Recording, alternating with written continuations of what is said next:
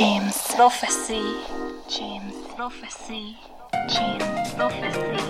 Every week, you hear about a different Hollywood star going and checking into rehab.